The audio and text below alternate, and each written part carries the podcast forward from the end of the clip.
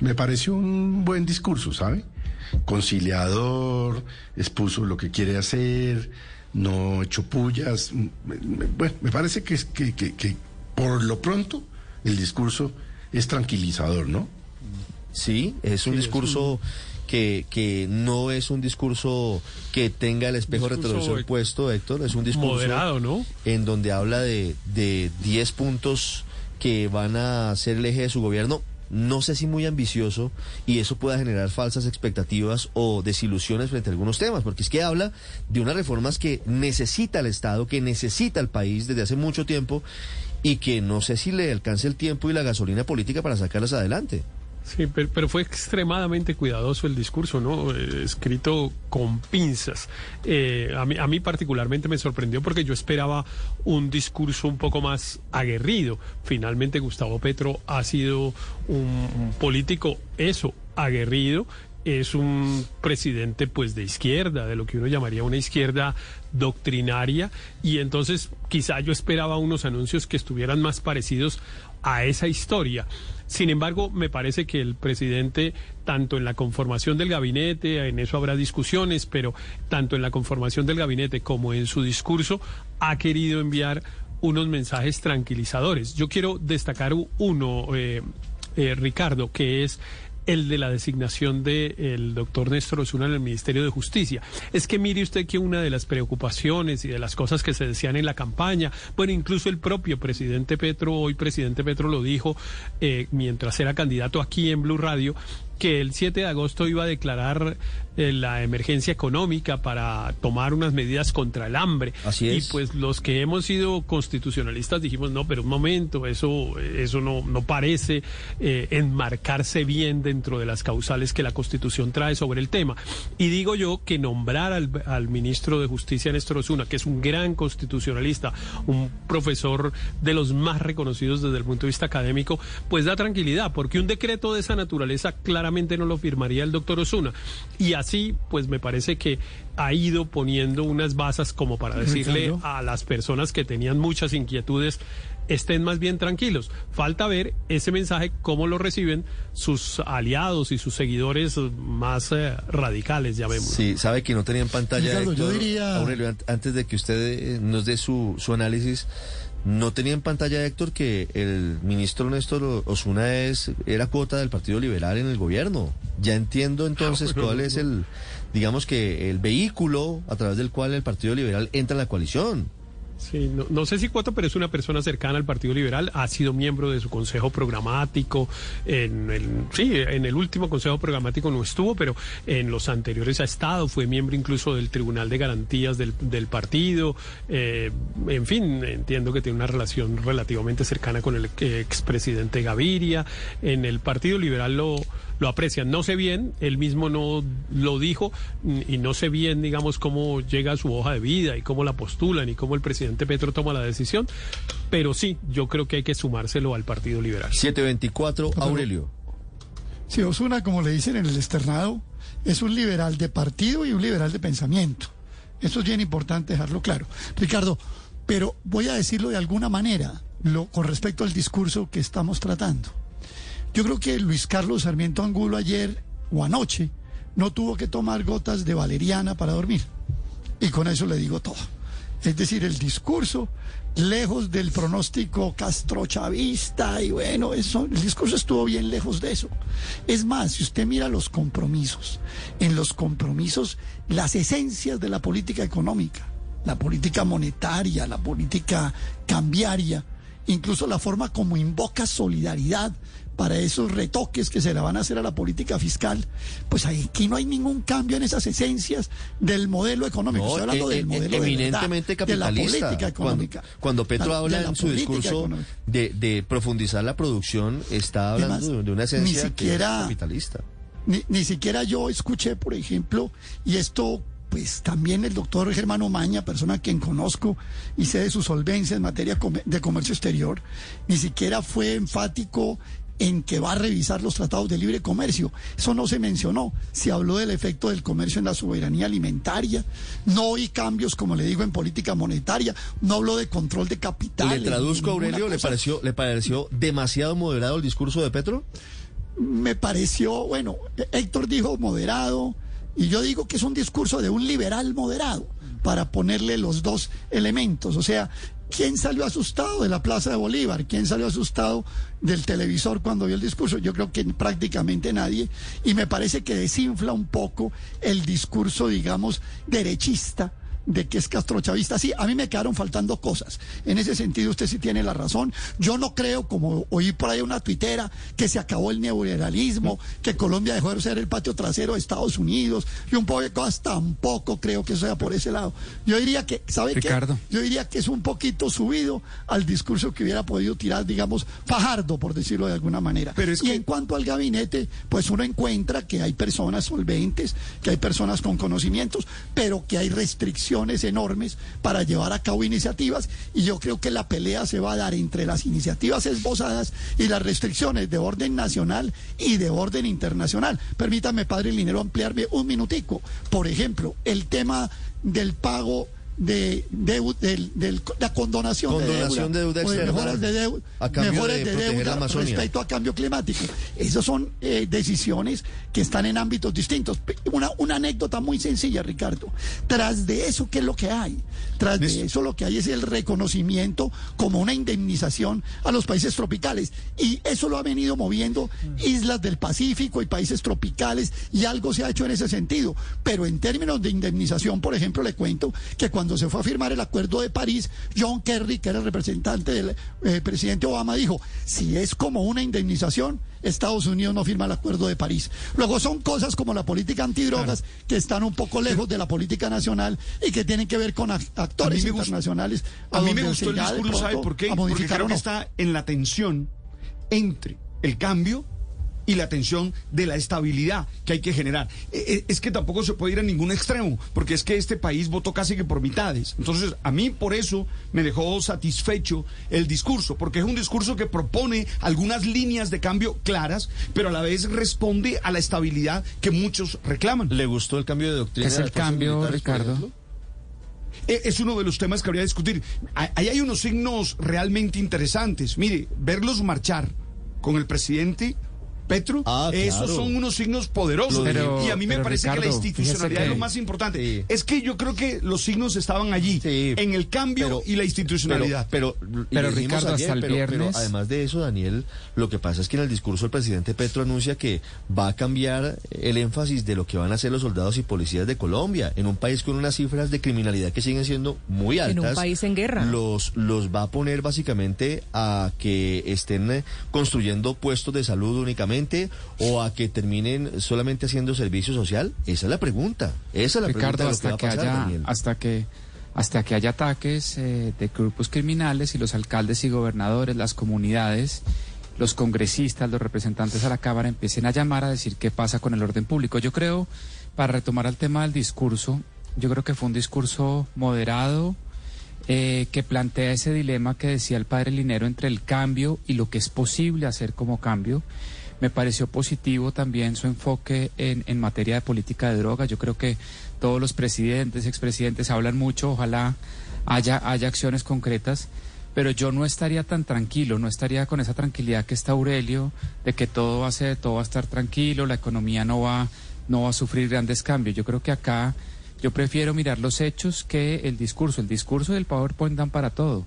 Hay que mirar los hechos, las primeras reformas que se plantean ante el Congreso de la República, los primeros decretos presidenciales, va a cumplir con promesas como por ejemplo con un decreto acabar con el, el, escuadrón antidisturbios o, o no lo va a hacer. Entonces hay ciertas cosas que hay que esperar los hechos. Yo le daría un margen Obviamente hay que darle un margen de espera, mirar los, hechos y no solo el discurso para ver qué va a hacer y qué tan moderado va a ser sobre todo el, gobierno de Gustavo. Es cierto, estamos apenas comenzando, tenemos un discurso y ahora empieza a ponerse en práctica el discurso, Mara Consuelo. Así es, pero yo, yo le cuento, sobre el tono, yo celebro que no haya revanchismo, que eh, de manera eh, determinada el presidente, el presidente Petro hable de que no, no trabajará con espejo retrovisor, Y eso me alegra, que no haya ese tono revanchista de que ahora sí, que por fin llegamos, o sea, a pesar de que reivindicaba mucho de que sí se pudo, pero también recalcó que gobernará para todas las personas, las que votaron y las que no votaron por él. Sobre el tono, yo, yo quedo tranquila. Sobre las propuestas, me parece que hay una parte que es mucho más de lo mismo, o sea, todo ese tema de la unidad latinoamericana y el Fondo Mundial para defender la Amazonía, eso ya lo hemos visto en el pasado, eso no, no es nada novedoso, eh, pero sí, de alguna manera, desde, la, desde el discurso del triunfo se veía venir ese, esa búsqueda de liderazgo regional del presidente Petro y creo que se recalcó ayer. Em, lo novedoso creo que fue la solicitud de Estados Unidos de replantear la política antidrogas. Fue clarísimo que, que el presidente Petro plantea que para lograr la paz se necesita eh, resolver la ecuación de la política antidrogas, que es lo que además hemos dicho en todas las entrevistas acá. ¿Cómo se va a hacer esa paz con, con los grupos criminales y narcotraficantes si la droga sigue siendo ilegal en el mundo? Entonces, planteó prácticamente la legalización y creo que ahí va a estar centrada como su su solicitud específica a los Estados Unidos.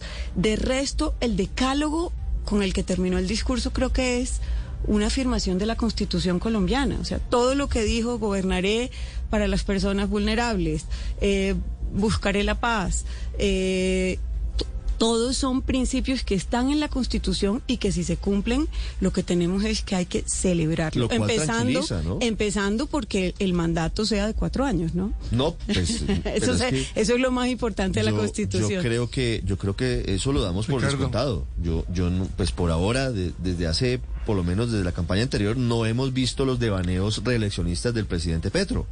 Y, seguramente se va a mantener en esa misma línea. 732, Álvaro. Eh, en ese tema, reafirmar el primer artículo de la Constitución por parte de un presidente, pues no es tan retórico, es muy importante. Yo creo que eso ayuda a responder esas preguntas. Pero en el discurso también hay que tener en cuenta el, marco de la posesión. Un día soleado, muy bonito, muy distinto a la tarde borrascosa de hace cuatro años, que fue borrascosa en clima y en, y en discursos. Y eh, la puesta en escena fue, fue acertada, yo creo, eso de una fiesta popular en las plazas, yo creo que se va a volver la regla en lugar de, de esa ceremonia eh, encopetada. Eh, discurso del presidente del Congreso alineado con, con el gobierno, en una sesión del Congreso con una coalición mayoritaria armada. Yo creo que eso ha sido bueno para el ánimo del país porque ayer millones se sintieron representados por primera vez. Que la democracia es eso y muchas veces eh, la totalidad del país no se sentía presente en esas posiciones. Ayer hubo un sector que, que se sintió muy representado especialmente por los símbolos. Mm. Y el discurso, pues sí, muy ambicioso, como, como han dicho ustedes, algunos dirán que esa es la debilidad del discurso, pero es que un discurso de posesión es una oportunidad irrepetible que tiene un, un gobernante de ilusionar y de emocionar a un país alrededor de unos propósitos. Quedarse corto parece peor, pues es casi imperdonable que un presidente llegue y luego eh, se quede corto en, lo que plantea. Yo creo que logró mostrar la visión eh, y sobre todo explicó las razones que justifican esa visión. Ya conocíamos la visión de Petro, pero, pero las razones yo creo que las explicó bien. Y pues obviamente lo de Perogrullo cambia drásticamente la, la agenda política, pero es que eso es muy importante. Con el control de la agenda política es que un gobierno manda manda políticamente, manda sobre sus opositores, sobre el Congreso, le impone línea a los medios, y parecería que ese va a ser el fuerte de, Gustavo Petro, eh, que no se dio en el gobierno de, Iván Duque, que estuvo más a la defensiva política, eh, básicamente por falta de iniciativas grandes y por falta de una coalición grande, eh, Petro, a Petro no le va a parecer eso. Y lo que han dicho, lo más importante del discurso, en mi opinión, el tema de, drogas, de política de drogas.